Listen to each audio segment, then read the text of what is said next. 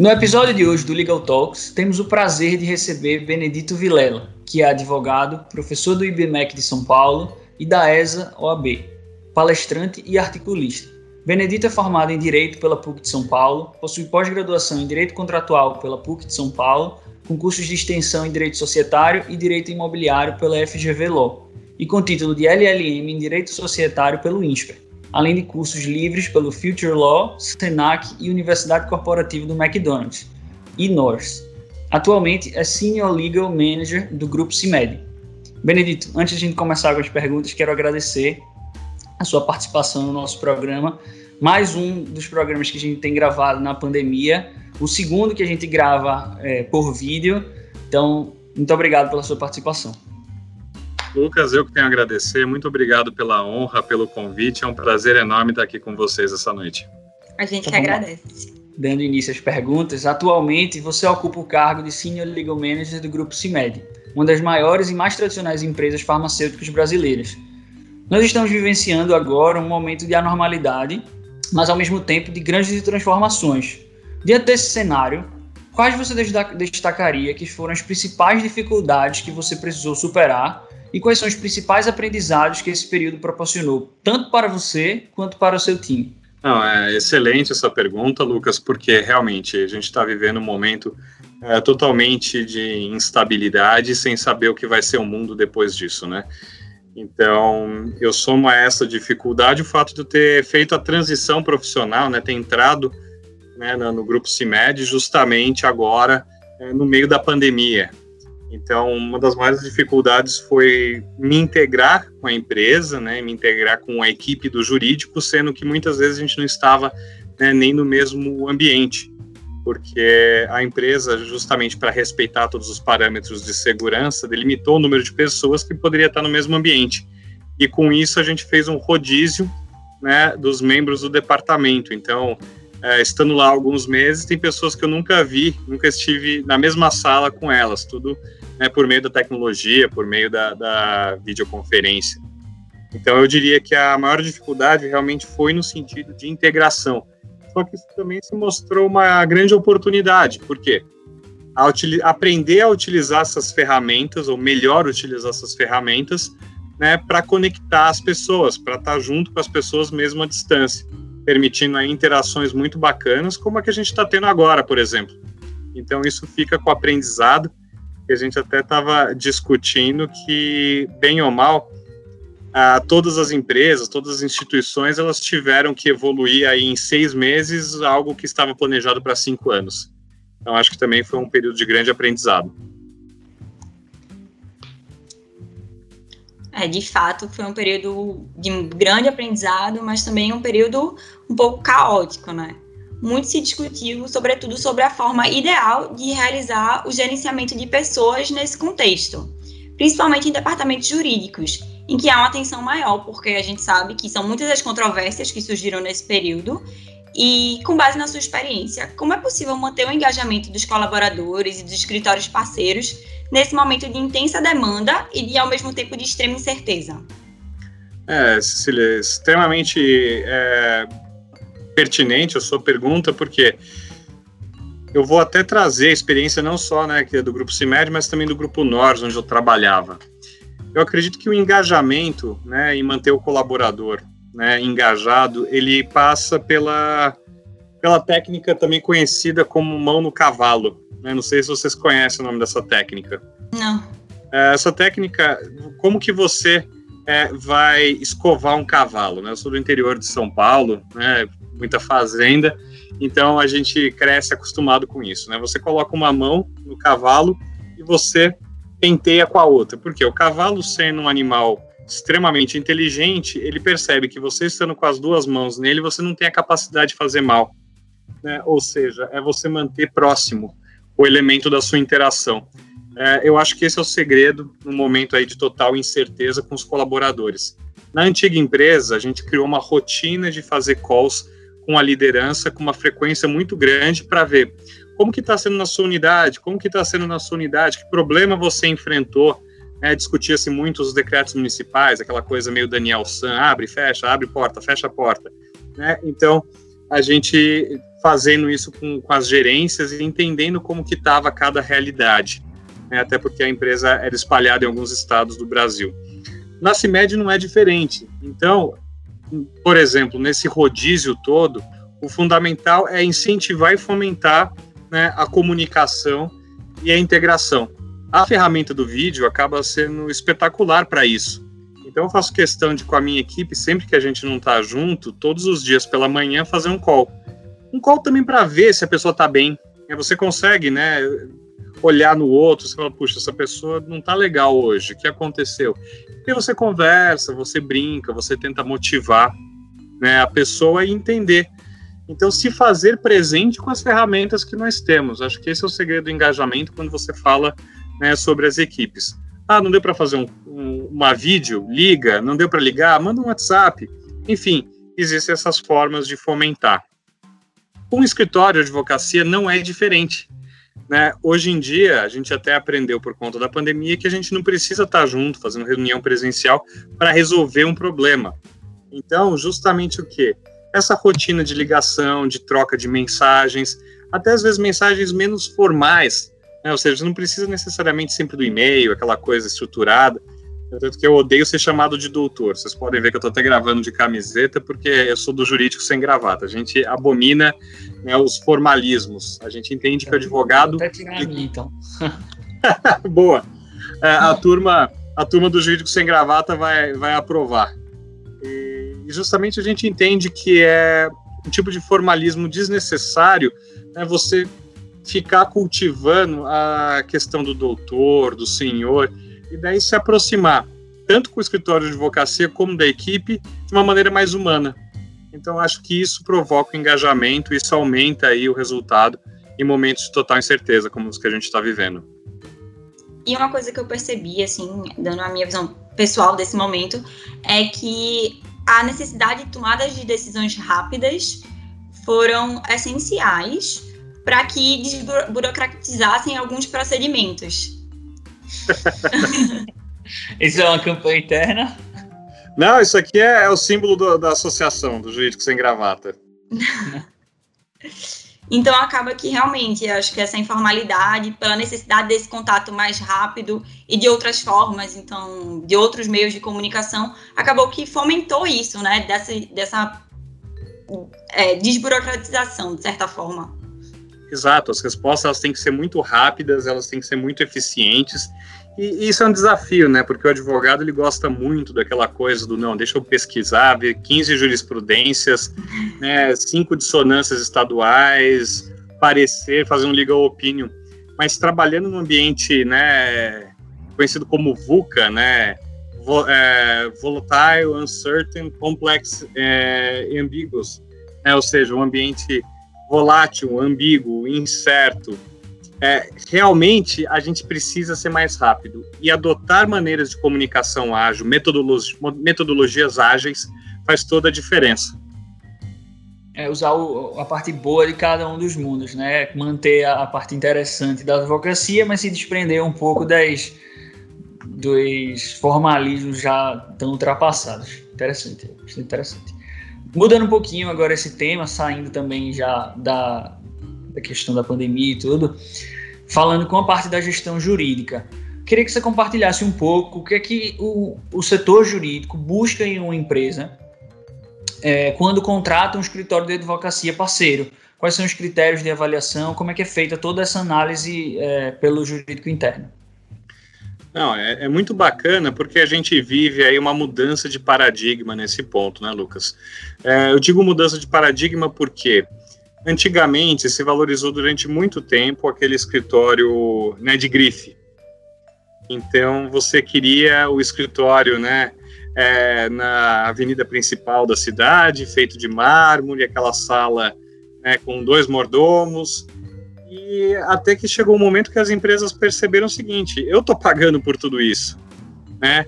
Agora, o que, que eu quero pagar? Eu quero pagar pela inteligência, eu quero pagar por um bom resultado jurídico ou eu quero pagar pelo luxo? Então, a, essa pergunta, né, e assim, acho que não, não renego a minha formação na resposta, a resposta dela é depende. Né? Quando você fala com um jurídico mais, é, uma empresa um pouco mais tradicional, um pouco mais burocrática, ela vai atrás disso ainda. Ela vai muitas vezes atrás aí da chancela, ela vai atrás do escritório de alto de, de renome, ainda que esteja pagando a mais pela grife. Eu faço parte né, de, um, de uma geração que busca o melhor atendimento jurídico. Que, que, como se traduz esse melhor atendimento jurídico? Uma relação muito próxima com os sócios, um alinhamento ideológico, porque não adianta nada, né? Eu, eu tenho um parceiro é excelente, mas a gente não, não vê olho no olho um do outro, a gente não fala a mesma língua.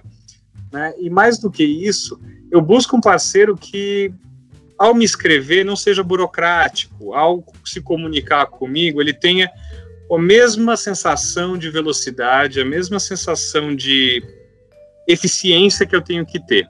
Né? Ou, em outras palavras, eu busco um escritório terceiro que haja como se fosse ao mesmo tempo parte do meu negócio e da minha equipe.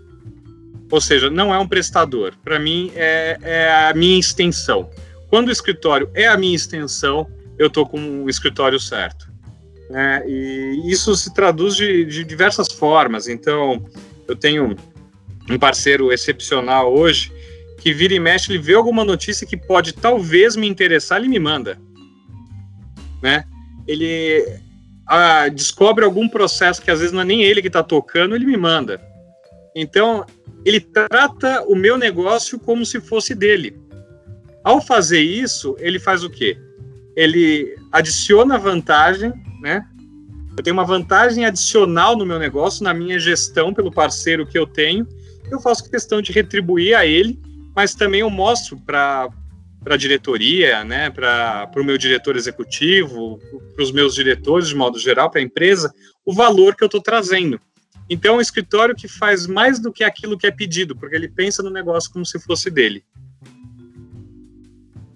pegando o gancho nessa sua última resposta, é, quais são os critérios que você toma como base para avaliar a continuidade de um dos seus parceiros, de um dos escritórios parceiros? É, por exemplo, há comparações entre escritórios regionais, enfim, quais são os critérios que você realmente leva em consideração nesse momento de tomada de decisão? Não, bacana. É, como atualmente né, estou há muito pouco tempo na empresa, acho que eu posso falar de outras experiências que eu tive nesse sentido, tanto da, da continuidade como da ruptura. Então, eu posso dizer que foi muito interessante chegar é, numa empresa, né, que foi o caso do Grupo Nors, onde a gente tinha uma atuação muito forte no Centro-Oeste e um escritório local lá, totalmente diferente do escritório de São Paulo. Os ambos escritórios muito bons, e eu percebi que a linha de atuação era totalmente diferente do no Centro-Oeste do que era em São Paulo, e que eu não poderia olhar com os olhos de São Paulo a atuação do Centro-Oeste. E essa muitas vezes é um defeito de um gestor né, de centros é, muito cosmopolitas como São Paulo, Rio de Janeiro, Belo Horizonte. Por quê? Porque ele tem a tendência de projetar a realidade dele para o resto do Brasil. Isso não se aplica. E eu percebi, por exemplo, que ao definir critérios de contingenciamento, eu não podia usar a mesma regra no Centro-Oeste que eu usava uh, no Sudeste. Por quê? No Centro-Oeste, um processo ele tinha uma duração muito maior. Um processo civil ele demorava muito mais tempo para ser resolvido do que em São Paulo.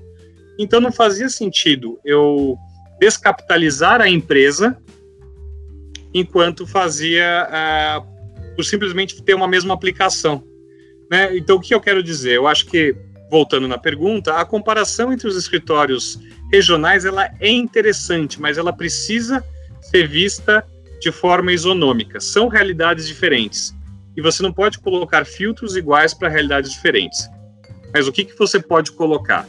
Você pode colo colocar atitude, você pode colocar comportamento, você pode colocar habilidade na hora de resolver o problema.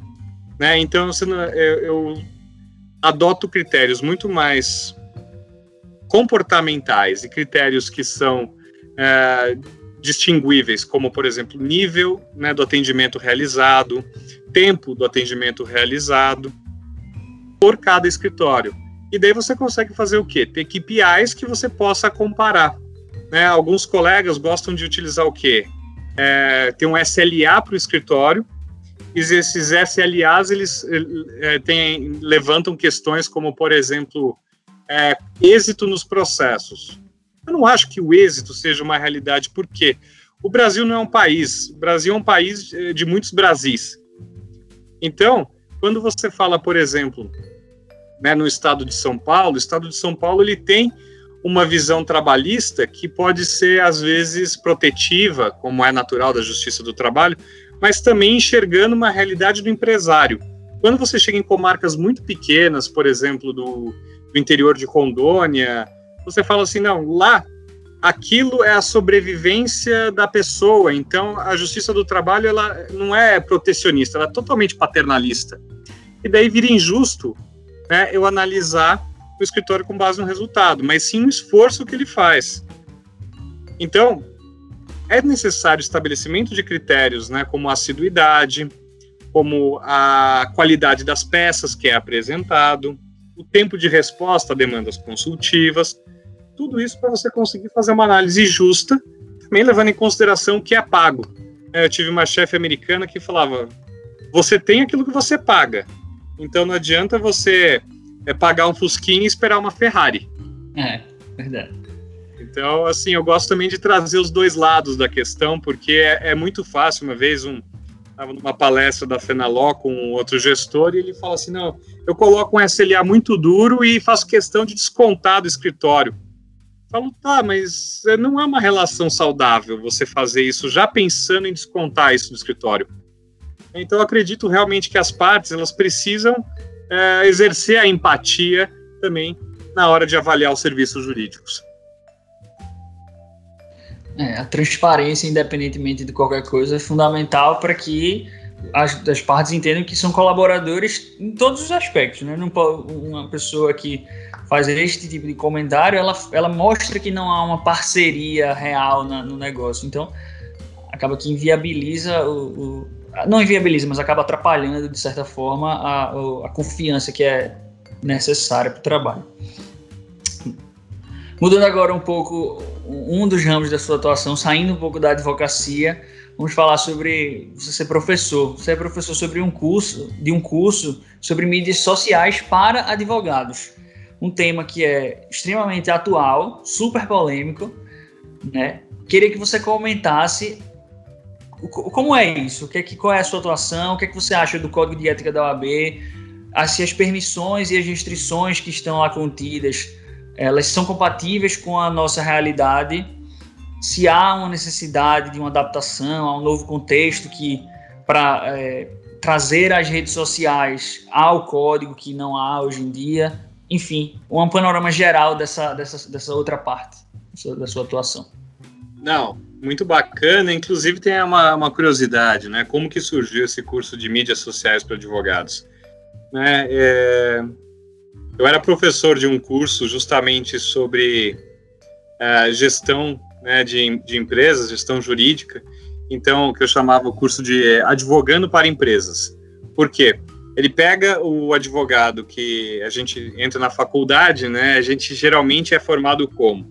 Tem a carreira pública, e tem a carreira privada em escritório. Né? Na faculdade, por exemplo, ninguém falava comigo de empresa. E daí a gente tem muitos, muitos advogados que saem hoje com trabalhando em escritório de advocacia e tem vontade de fazer essa migração para a empresa. Então, a, o curso foi estruturado ensinando esse advogado coisas que a faculdade não nos ensina. Né? Então, ensinando gestão, ensinando orçamento, ensinando contingenciamento, provisão, né, marketing, é, gestão de pessoas, então o famigerado feedback, né, a fauna corporativa, eu tento desfazer um pouco do estrago que o Kelsen fazia com o corte epistemológico, né, de tirar o direito das outras matérias. Não, eu acho que a gente está inserido e tem que conversar com as outras matérias. E daí nesse curso eu falava um pouquinho, né, é, sobre a parte comportamental. E a parte comportamental ela trazia a mídia social, né, porque ah, o WhatsApp é uma mídia social? É. Né? E daí você fala, bom, vou colocar uma foto minha no WhatsApp sem camisa, mostrando tatuagem, bebendo, né? no Instagram, no Facebook, que eu aceito meus clientes, as pessoas da minha empresa. Né? Então eu comecei a falar sobre isso e eu percebi que os advogados tinham muita curiosidade nisso. E daí surgiu esse curso de mídias sociais. O curso já começa OAB. Eu até brincava com os alunos, falava assim, isso aqui é tudo vocês não podem fazer, agora esqueça, vamos falar do que a gente vai fazer. É, porque, infelizmente, em alguns aspectos, a sensação que eu tenho é que a OAB ela não acompanhou a velocidade do mundo. Né? E com isso, ela acaba utilizando regras do século XX no século XXI. Uh, é, historicamente, faz muito sentido né, que a advocacia, enquanto era aquela coisa bem fechada, ter as regras né, que existem hoje no Código de Ética. Só que as mídias sociais elas são imparáveis. Né? Então, hoje você vê advogado fazendo dancinha, usando TikTok para promover o escritório, e você fala, poxa, ao invés de criar uma regulamentação que acompanha diferentes tecnologias, a, parece uma rede de pesca que você tenta pegar o oceano. Então a OAB fica com código de ética tentando pegar e tem um monte de gente que escapa, né? Então, por que ao invés de abrir e criar oportunidades pensando no negócio de advocacia e menos na função institucional do direito? né, pensar a advocacia como um negócio. Eu acredito que exista a necessidade de se rever isso, junto com outros posicionamentos da OAB, né? É, não faz sentido em plena pandemia, em pleno século XXI, que centenas de milhares de advogados se desloquem para fazer um voto. É, cada um de nós não tem a carteirinha, não tem um código de inscrição, não tem um cadastro online. A gente não pode fazer o voto à distância. É, e mais, porque a gente não pode votar diretamente é, na OAB federal? Então são questões hoje que fazem sentido serem revistas pela ordem e eu acho que as mídias sociais estão entre elas. A gente precisa aprender elas vieram para ficar, que elas se transformam a todo momento e que a advocacia não pode ficar correndo atrás do que era ontem. Tem que olhar né, lá para frente para proteger os advogados e proteger o ambiente advocacia como um negócio. É, eu acho que é importante abrir o debate, né? É, é esse o, o cerne da questão. É, mas agora trazendo também um pouquinho da sua experiência como professor e ao mesmo tempo como advogado, como você enxerga a situação do ensino jurídico no Brasil atualmente? Não, essa pergunta, eu acho que em, em, plena pandemia, em plena Covid, ela se faz mais uh, urgente do que nunca, né? Uh, nunca se pipocou tantos cursos como EAD, e principalmente no meio de cursos presenciais, né? Eu estava dando ah, o meu curso lá no LLM do IBMEC e a turma no meio foi pega pela pandemia. Então eu dei metade do curso é, presencial e entrou a pandemia. O IBMEC foi muito ágil, correu para achar uma ferramenta adequada, qualificar os professores para que a gente conseguisse terminar sem prejuízo do aluno, né? Só que trouxe a discussão o quanto as faculdades, os institutos de ensino estão preparados hoje e o quanto os alunos também estão preparados para terem essas aulas à distância. Né? Então, assim, a gente fica vivenciando situações das mais esdrúxulas, como aconteceu atualmente com um professor de direito penal, né, que falou, se a aluna falou que não ia abrir a câmera porque estava se trocando, falou assim, então, é, se estivesse trocando mesmo, ganha meio ponto na nota e foi uma situação de assédio, porque as pessoas esquecem. Está né? é, tá sendo gravado, está sendo publicado, está para a posteridade tudo isso. Né? Então é extremamente complicado adaptar o ensino. Eu sou um professor que gosta muito de brincar em sala de aula. Eu falo palavrão, faço provocações, sempre utilizando o quê? Muitas vezes o momento jurídico, o contexto social das nossas situações, né? É, só que agora as aulas viraram temporais né? Isso que a gente está discutindo agora, ele pode ser replicado daqui a 10 anos no futuro. É, espero que tenha interesse ainda na matéria 10 anos no futuro, mas a gente tem que tomar muito cuidado com o que a gente fala enquanto professor. Né? A, a brincadeira, a forma de expor, porque a gente está mais exposto do que nunca como professor. E mais, né, a, o aluno hoje, mantê-lo motivado é uma coisa extremamente difícil no EAD né, eu brinco que as pessoas estão cansadas, né, de live de sertanejo e de, e, e de professor, né? Ninguém aguenta mais a gente.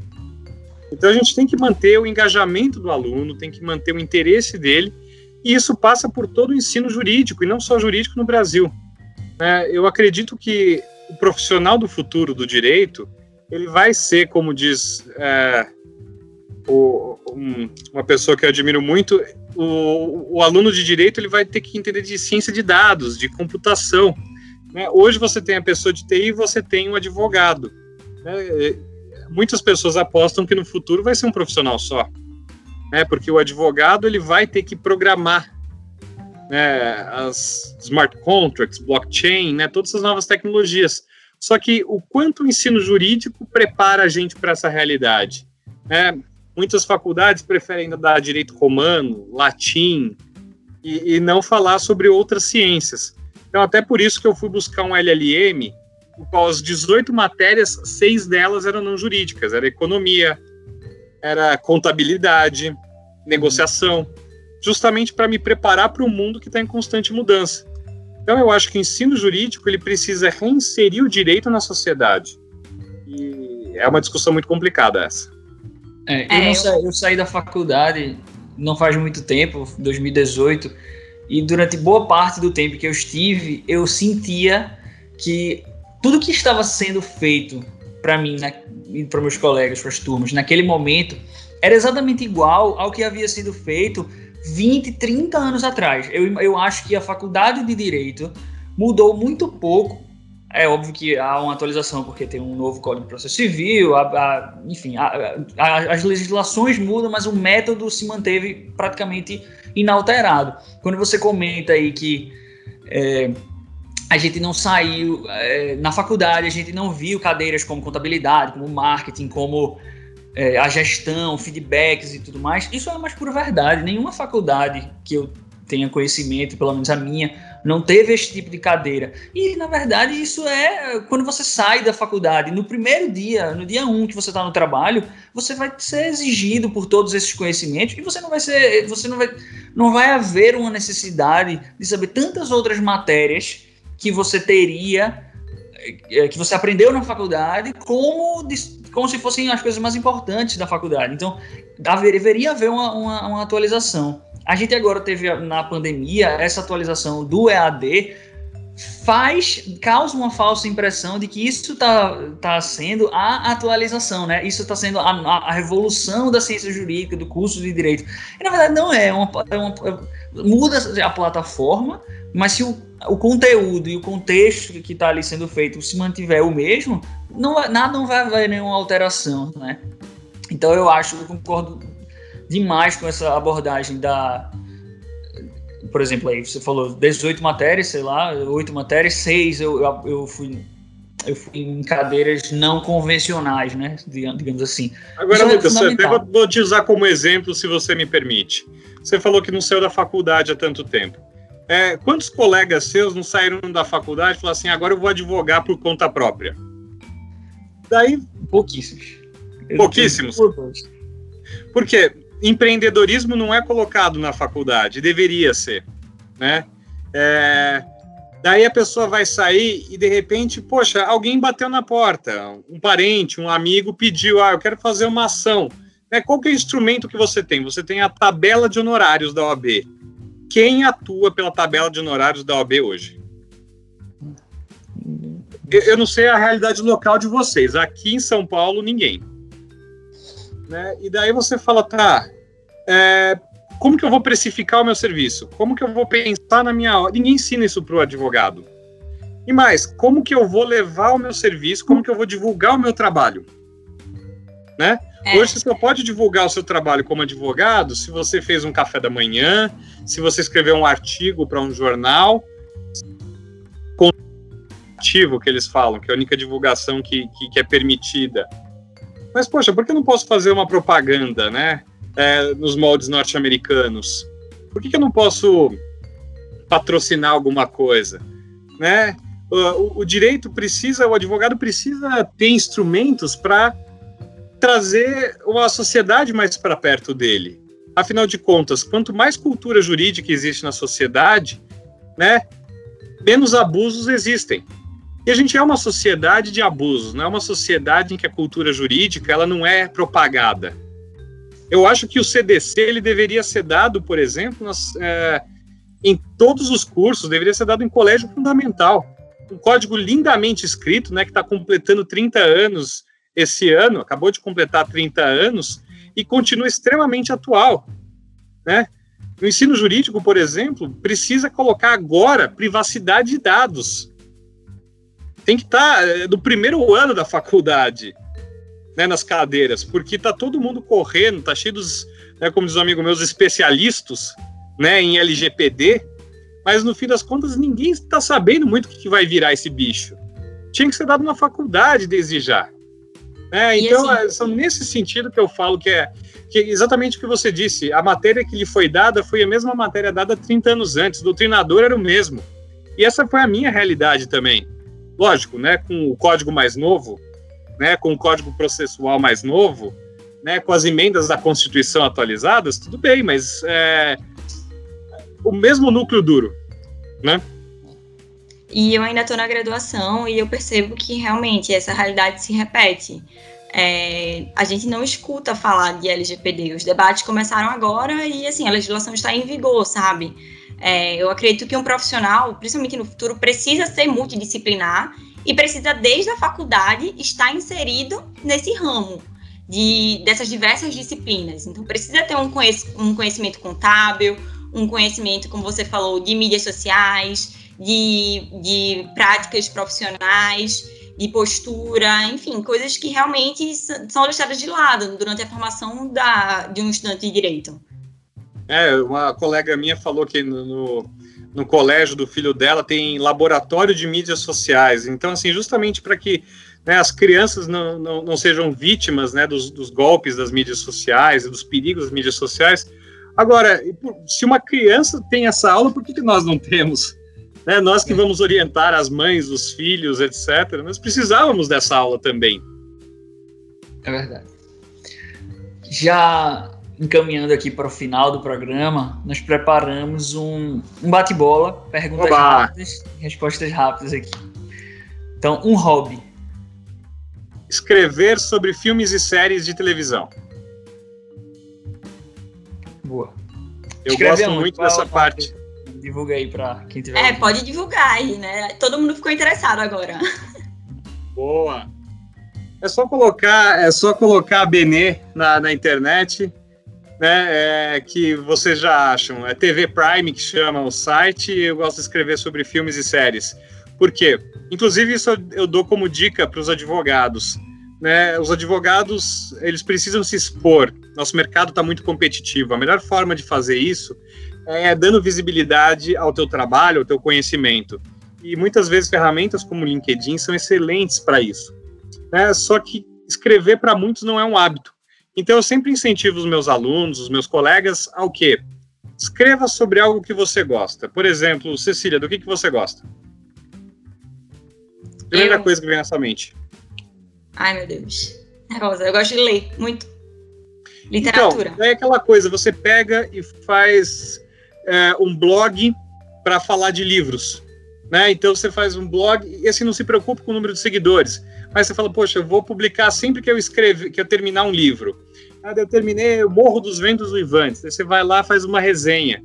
Aí você fala assim, puxa, não, não gosto, eu gosto de realismo fantástico. terminei de, de, de ler sobre ah, belas maldições do Neil Gaiman. Daí você vai lá e escreve. Isso vai fazendo o quê? Cria-se o hábito da escrita, e o hábito da escrita depois é muito facilmente transposto para o mundo do direito.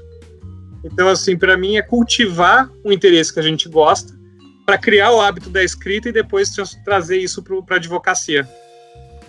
E agora, qual é um livro que você indica para todo mundo ler? Um livro que eu indico para todo mundo ler. Olha, a marca da vitória do Phil Knight, criador da Nike.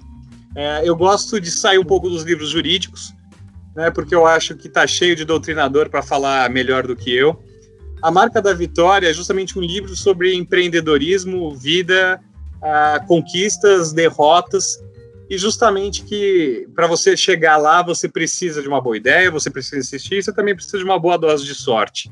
Então foi um livro que eu li durante a pandemia que eu achei espetacular e eu recomendo. Boa. Um jurista. Puxa, eu gosto muito do Ives Gandra. Sempre gostei, tanto do pai como do filho, sempre gostei do posicionamento né, deles. E o filho, inclusive, Ives Gandra Filho, ele tem como uma segunda linha a escrever sobre Tolkien, né, o autor do Senhor dos Anéis. Então eu gosto muito dos juristas que conseguem é, desenvolver outros lados e mostram que nós somos mais do que um advogado. Nós somos seres multifacetados. Então ele tem um pensamento extremamente progressista, é um jurista de mão cheia e ainda assim consegue ser uma pessoa extremamente interessante.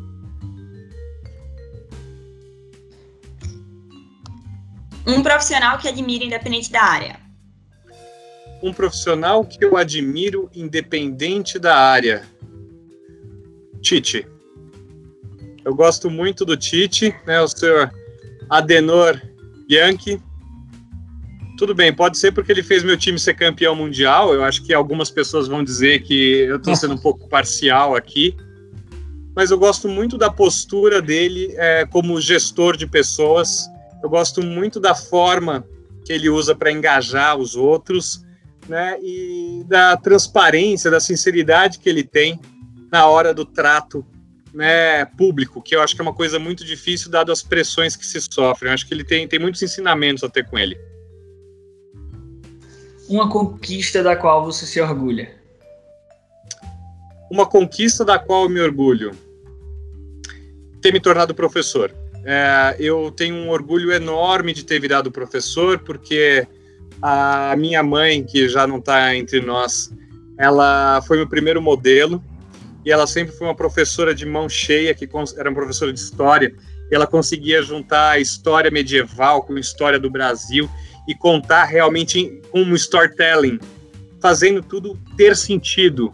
Então eu, eu era muito ia muito mal de história né, no colégio, sendo filho de uma professora de história. Daí ela pegou e começou a me explicar e quando eu vi pela ótica dela as coisas, ah, começou a fazer sentido a história como um todo, como uma colcha, né, de vários retalhos com cores e tamanhos diferentes, mas todos formando um só. E meu pai também, ele, ele foi professor durante muitos anos, professor de engenharia dos materiais, né, então a coisa que me dá mais orgulho é quando eu estou numa palestra, eu estou numa aula e alguém é, na rua, alguém me reconhece fala, professor, mestre, né, é, eu acho que me dá muito mais orgulho, muito mais alegria é, isso do que ser chamado de doutor. É, então, quando a pessoa me chama de professor, porque eu acho que essa é a profissão mais nobre e é, é a, é a mãe de todas as profissões. Né? Independente do profissional que você seja, médico, advogado, contador, bombeiro, policial, né, o professor ele tem um papel muito importante na formação de qualquer indivíduo, pessoal e profissionalmente. E eu diria também que uma outra conquista que eu tenho muito orgulho foi esse ano ter virado é, finalista da ACC como Corporate Council uh, Latin America e ter sido o oitavo executivo jurídico mais admirado de acordo com a votação da análise advocacia. Então são, são coisas que eu tenho muita muito muito muito orgulho porque são conquistas de um profissional que se fez sozinho, não tem o nome, não tem o sobrenome, não tem um parente famoso, e ter chegado lá é, realmente é uma sensação muito gostosa.